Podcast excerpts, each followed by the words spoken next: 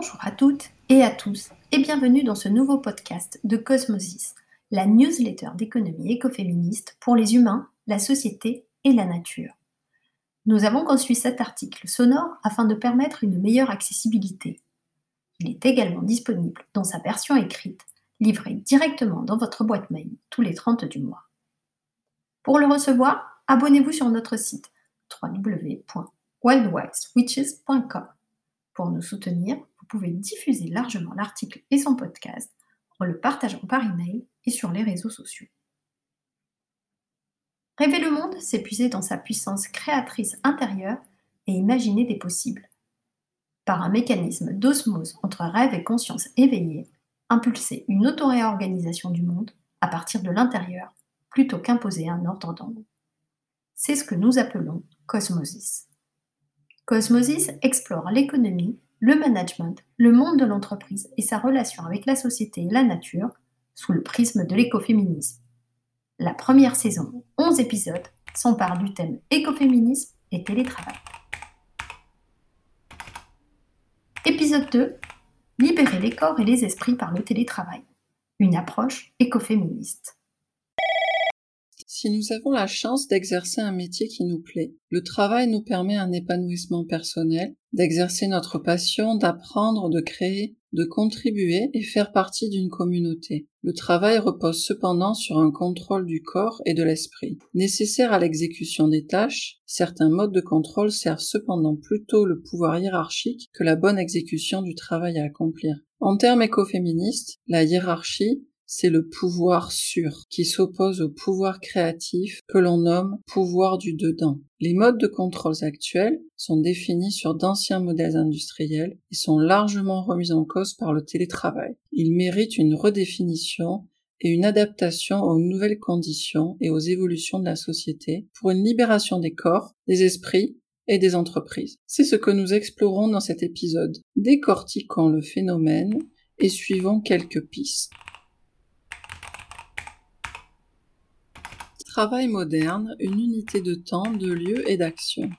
Ce qui se joue dans le télétravail, c'est l'explosion de l'unité de temps, de lieu et d'action du travail qui remet en question les pratiques managériales classiques de contrôle physique étendu. Cette unité maintient un groupe social uni, du moins de manière physique. L'unification physique du groupe, c'est-à-dire du contrôle des corps en un lieu pendant un laps de temps défini, permet également un contrôle des esprits. Ce contrôle transpire d'ailleurs dans tout le vocabulaire corporate aux effluves de coercition, supervision, encadrement, évaluation, rapporter à son N plus 1, blinder un dossier, tenir son équipe, faire rentrer dans le rang, attaquer un marché, etc. Aliénation des corps par le temps et le lieu de travail. Le temps de travail. Pendant le temps de travail, le corps est séquestré dans un lieu précis, dans une zone géographique généralement peu étendue, à son poste de travail, à la caisse de supermarché, dans son box au milieu d'un open space, dans son bureau, dans son véhicule. Rares sont celles et ceux qui ont et prennent le droit de quitter leur poste pour aller travailler en extérieur. D'ailleurs, en entreprise, quand on dit en extérieur, on entend dans le bureau de quelqu'un d'autre et pas dans un café ou dans la forêt. Encore plus improbables sont celles et ceux qui s'offriraient une petite coupure pour aller s'acquitter d'une tâche familiale ou domestique. Hmm, je vais chercher mon enfant à l'école, je lui donne son goûter et puis je reviens. Le temps de travail, c'est une tranche de vie. Le lieu de travail.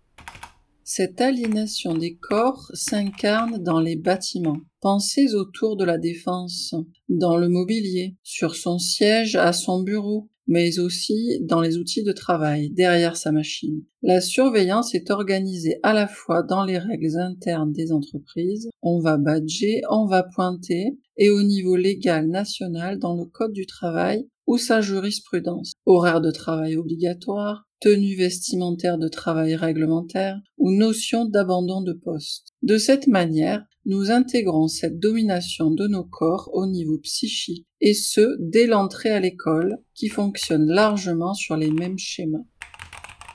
Une liaison corps-esprit. Le contrôle du corps et le contrôle de l'esprit sont intimement liés. Dans l'action de travailler, notre corps est évidemment mobilisé et notre esprit aussi. Ils sont tous deux concentrés sur la tâche que nous effectuons. Si par mégarde nous commencions à rêver, les injonctions d'objectif et de productivité auraient tôt fait de nous rappeler que nous ferions mieux de nous recentrer. Ceci est bien entendu intrinsèque au travail. Effectuer une tâche qu'elle soit simple ou complexe, nécessite certes une mobilisation corps-esprit, mais pas forcément une répétition monotone. Ce contrôle corps-esprit agit aussi bien entendu sur nos manières de penser, nos manières de voir le monde, qui sont totalement influencées, conditionnées par l'organisation matérielle de la vie et les types de discours auxquels nous sommes exposés de façon répétée au sein de l'entreprise, quelle que soit leur forme. Discours managériaux, emails, réunions, documentation professionnelle. Ce conditionnement est renforcé par les échanges que nous avons avec toutes les parties prenantes, nos collègues, nos fournisseurs, nos clientes. Unité de temps, de lieu et d'action. Une condition sine qua non du travail ou une nécessité uniquement managériale? Le contrôle des corps et des esprits s'est imposé dans le fonctionnement de l'entreprise, d'abord parce que les usines de la révolution industrielle requièrent ce type d'organisation autour d'une chaîne de production, d'une source d'énergie, de machines. Aujourd'hui cependant, de nombreuses activités ne nécessitent pas la présence physique des collaboratrices en un même lieu et dans un même temps. Il est cependant plus aisé de manager et de contrôler les employés dans cette configuration. Dans la plupart des secteurs, et en particulier le secteur tertiaire des services, ce qui se joue n'est pas l'organisation du travail en elle-même, mais bien son contrôle. Peut-être est-il nécessaire de revenir à quelques idées simples empruntées à Lordon et Spinoza. Chez un individu, l'entrepreneuriat n'est rien d'autre que la mobilisation du corps et de son énergie afin de poursuivre ses désirs. Tant que nous sommes seuls, la question du contrôle ne se pose pas, quoique. Mais quand nos désirs nécessitent le travail d'autres personnes, c'est-à-dire l'énergie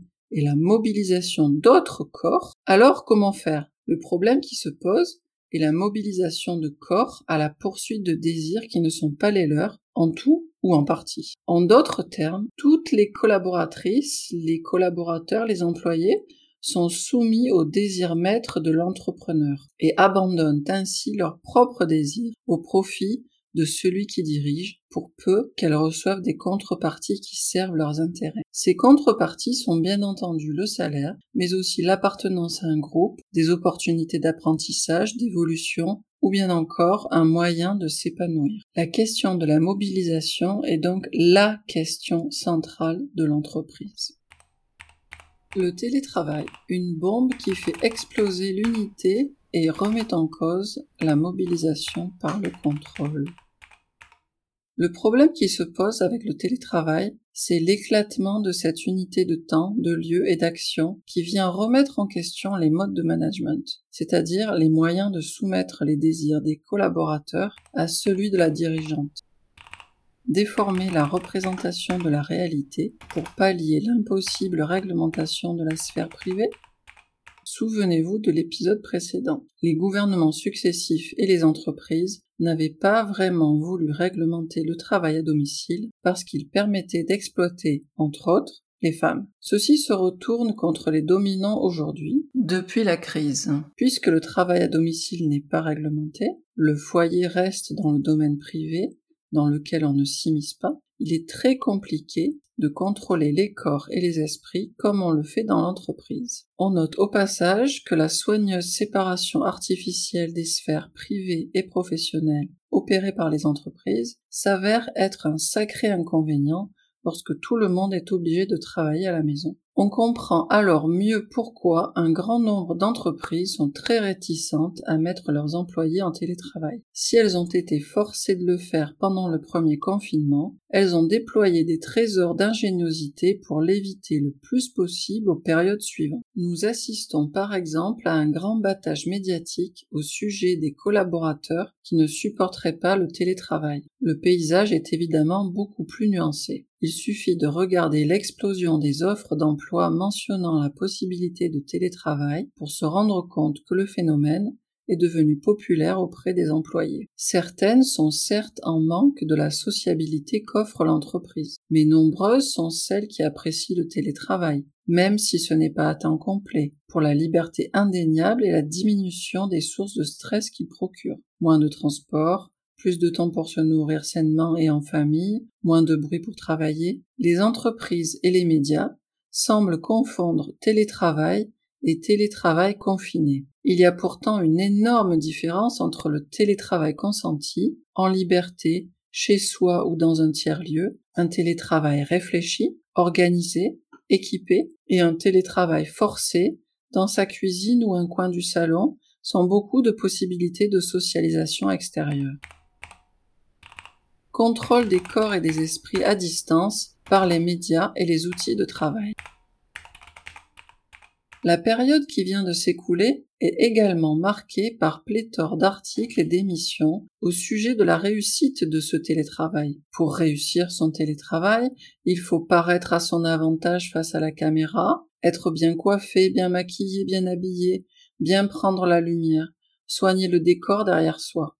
Il s'agit de répliquer les codes des corps déjà imposés en entreprise. Hors champ caméra, il faut choisir son siège, son bureau, l'ambiance de la pièce où s'installer. Car on y passe du temps au travail. Beaucoup de temps. En fait, c'est à ce moment-là que l'on mesure vraiment le temps qu'on y passe. On a changé de lieu, mais on ne prend pas le temps de réfléchir aux modalités d'adaptation du travail à son domicile. Et peut-être, de manière plus subtile, on ne saisit pas l'occasion de réfléchir, de réinventer la façon dont on travaille. On réplique automatiquement et docilement des réflexes acquis en entreprise. On s'enchaîne à une chaise devant une table et un ordinateur. Tout cela relève consciemment ou non du contrôle. Lorsqu'on a une réunion, il faut être face caméra afin que tout le monde puisse contrôler que l'on est là et que l'on ne fait pas autre chose. Mais a-t-on vraiment besoin d'être assis sur une chaise devant un ordinateur pour participer à une réunion? Faut-il vraiment être assis à sa table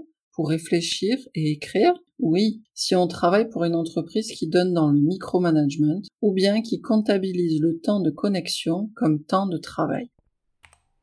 Des solutions émergentes pour libérer les corps et les esprits et transformer le télétravail forcé en innovation sociétale. Il existe pourtant bien des manières de recréer du lien, de maintenir ou de recréer des communautés, de fluidifier l'imbrication vie privée et vie professionnelle en abandonnant la linéarité des activités. On peut se réapproprier son corps et son esprit en adaptant ses méthodes de travail à ses besoins tout en maintenant ses objectifs et ceux de l'entreprise. Il est possible de passer à un mode de fonctionnement basé sur la confiance plutôt que le contrôle. Recréer des communautés.